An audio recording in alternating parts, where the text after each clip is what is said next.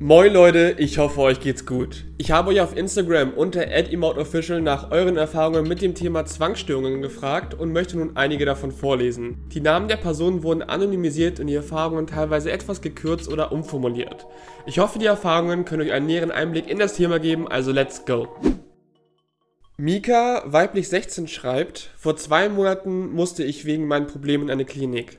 Diagnostiziert wurden Zwangsstörungen, vorwiegend Zwangsgedanken und Depressionen. Das eine verschlimmert das andere. Es steht also sehr stark in Wechselwirkung. Mein Alltag ist anstrengend. Ich muss mir über alles unzählige Gedanken machen, die ich nicht kontrollieren kann. Im Herbst über die vielen Blätter, die am Boden liegen, wenn ich durch die Stadt laufe über die vielen Menschen. Es sind teilweise auch keine normalen Gedanken. Wenn ein Gedanke kommt im Sinne von, oh, die Person könntest du jetzt schubsen und sie würde umfallen, macht das ein schlechtes Gefühl. Denn ich weiß, ich würde sowas nie machen und trotzdem ist der Gedanke da. Nicht nur einmal kurz, wie es auch normale Menschen mal haben, sondern krampfhaft. Zusammen mit den Depressionen machte es mir das extrem schwer. Stehe ich am Bahnhof, kommt der Gedanke, springe vor den Zug und das macht mir oft extreme Angst, weil ich das nur schwer unter Kontrolle habe. Wenn ich etwas Schlechtes denke, habe ich Angst, dass mir als Strafe etwas Schlechtes passiert. Zum Teil ist das etwas abergläubisch, aber es kommt häufig bei der Erkrankung vor. Sehe ich eine Person, muss ich mir denken, wie sie lebt, warum sie das anhat, was sie anhat und wie es ihr geht. Es ist nicht so, dass ich das denken möchte, ich muss es denken. Es geht nicht anders und ich habe keinerlei Einfluss darauf. Das, was Mika erzählt, beschreibt sehr gut die krampfhaften Gedanken bei der Zwangsstörung. Ich habe zum Beispiel auch gelegentlich komische Gedanken von wegen, was wäre jetzt, wenn ich mein Handy dort runterwerfe, aber diese Gedanken sind nur kurz da und ich kann auch schnell davon loskommen. Zwangsgedanken sind hingegen sehr aufdringlich und andauernd. Einige kommen tagelang nicht von einem Gedanken los. Depressionen sind deshalb nicht selten bei einer Zwangsstörung und wie Mika das schildert, ist es eine enorme zusätzliche Belastung. Besonders weil die Gedanken dadurch auch sehr negativ werden und das fatale Folgen haben kann. Genau deshalb sollte man eine Zwangserkrankung auch nicht auf die leichte Schulter nehmen. Amelie, weiblich 17, schreibt, ich leide seit circa drei Jahren an einer Zwangsstörung mit hinzukommender Depression. Es begann bei mir kurz nachdem sich meine Eltern getrennt haben. Meine Mutter ist weggezogen und mein Vater brachte mich zu einer Beratungsstelle, damit ich über die Trennung und meine Gefühle reden konnte. Da konnte ich zum Glück auch recht schnell meine neuen Verhaltensmuster ansprechen. Der Übergang hin zu meiner Zwangsstörung war fließend und hat sich quasi eingeschlichen. Es begann mit wiederholten Blicken auf die Uhr oder zur Tür. Ich habe versucht, diese Gedanken zu unterdrücken, aber das machte mich erst recht unruhig. Das Ganze hat sich dann immer weiter hochgespielt, bis mich die Gedanken jeden Tag belastet haben. Die Frau bei der Beratungsstelle erkannte, dass es sich hierbei um den Beginn einer Zwangsstörung handelte und organisierte für mich recht schnell einen Termin bei einer Therapeutin. Hier hatte ich sehr großes Glück, denn die hatte einen Platz für mich. Nach mehreren Sitzungen bekam ich dann die Diagnose einer Zwangsstörung. Die Diagnose hat mir sehr geholfen, mein Verhalten zu verstehen. An dieser Stelle will ich betonen, dass eine Zwangsstörung nicht immer nur das ist, was die Gesellschaft darunter kennt, also zum Beispiel ein Wasch- oder Kontrollzwang. Der Zwang kann sich auf alle möglichen Situationen in deinem Alltag legen und dadurch eine große Belastung für einen selbst darstellen, darunter bei mir vor allem große Scham und Selbsthass. In Therapie zu sein hat mir sehr weitergeholfen, das System Zwang besser zu verstehen. Bei mir ist es laut meiner Therapeutin der Versuch meiner Psyche, Gefühle zu unterdrücken, die während eines langen Krankenhausaufenthaltes in der Kindheit entstanden sind. Dank Therapie kann ich nun sagen, dass es mir heute besser geht. Ich habe weniger Zwänge und weiß auch, wie ich damit umgehen kann. Ich möchte anderen Betroffenen mit meiner Erfahrung Mut machen, sich Hilfe zu suchen und über das Thema zu sprechen. Ich weiß, wie schwierig das ist und wie absurd einem das Verhalten manchmal vorkommen kann, aber ich weiß auch, dass man mit Hilfe von Therapie große Fortschritte machen kann und vor allem auch viel über sich selbst lernt. Wenn man das Wort Erkrankung hört, denkt man oft an ein einschneidendes Ereignis, aber besonders bei psychischen Erkrankungen entwickelt sich das Ganze oft fließend. Genau auch hier bei Amelie. Sie zeigt aber auch sehr gut, dass eine Zwangsstörung gut behandelbar ist. Das Ganze ist nicht so präsent wie eine Depression oder Magersucht, aber es ist trotzdem eine ernste Erkrankung, die sehr einschränkend sein kann. Wenn du dich also in den Erfahrungen wiederfindest und unter starken Zwängen leidest, kann ich dir nur empfehlen, das Ganze mal bei einem Therapeuten abchecken zu lassen.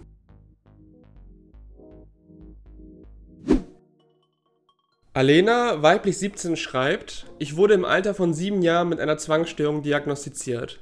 Damals hat sich in meinem Leben viel geändert, weil ich eingeschult wurde, keinen Anschluss bei Mitschülern fand und von meiner Klassenlehrerin oft gedemütigt wurde.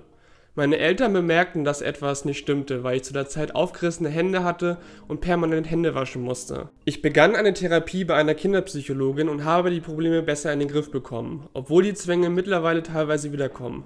Zwangsgedanken äußern sich bei mir durch permanente Wiederholung von Gedanken, von denen ich mich nicht abwenden kann. Die Gedanken zwingen mich auch zum übermäßigen Händewaschen, weil ich dann das Gefühl habe, mich etwas sicherer und erleichterter zu fühlen.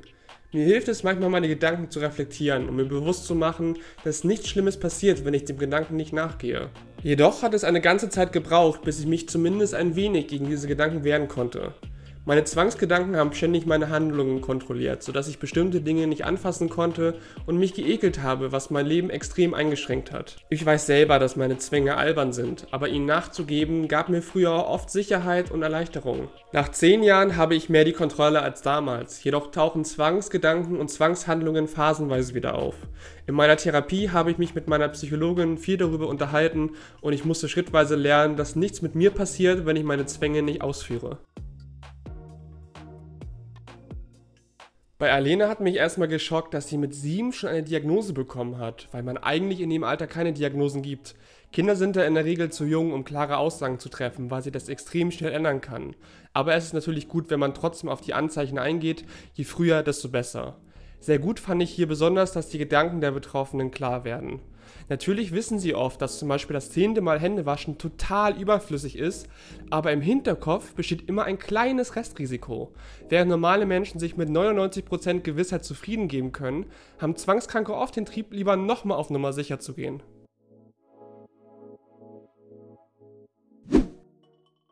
Dominique, weiblich 15, schreibt, mit elf Jahren nach einem starken Schicksalsschlag fing es bei mir mit Zwangsgedanken an. Ich habe dann angefangen, zu einem eigenen Gott zu beten, dass alles wieder gut werden soll.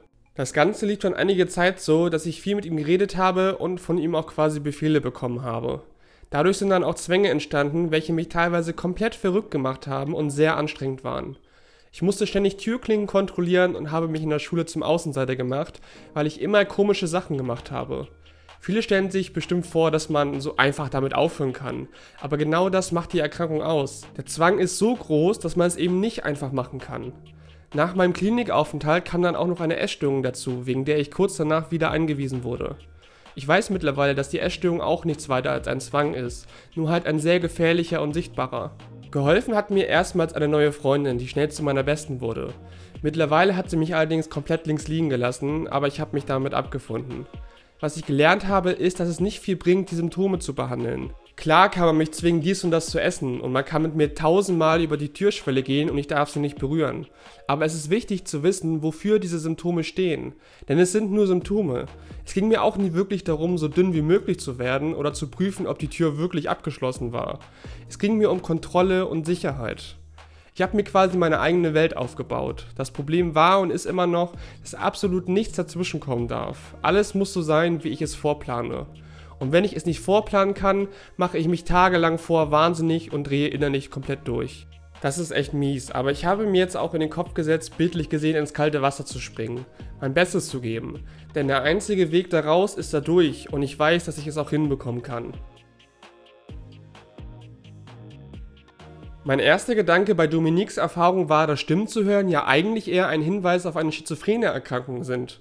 Zwangsstörungen zeichnen sich ja dadurch aus, dass man selbst diese Gedanken hat. Aber ich denke, das kam bei ihr auch mit der Zeit. Schließlich war sie damit ja auch in einer Klinik.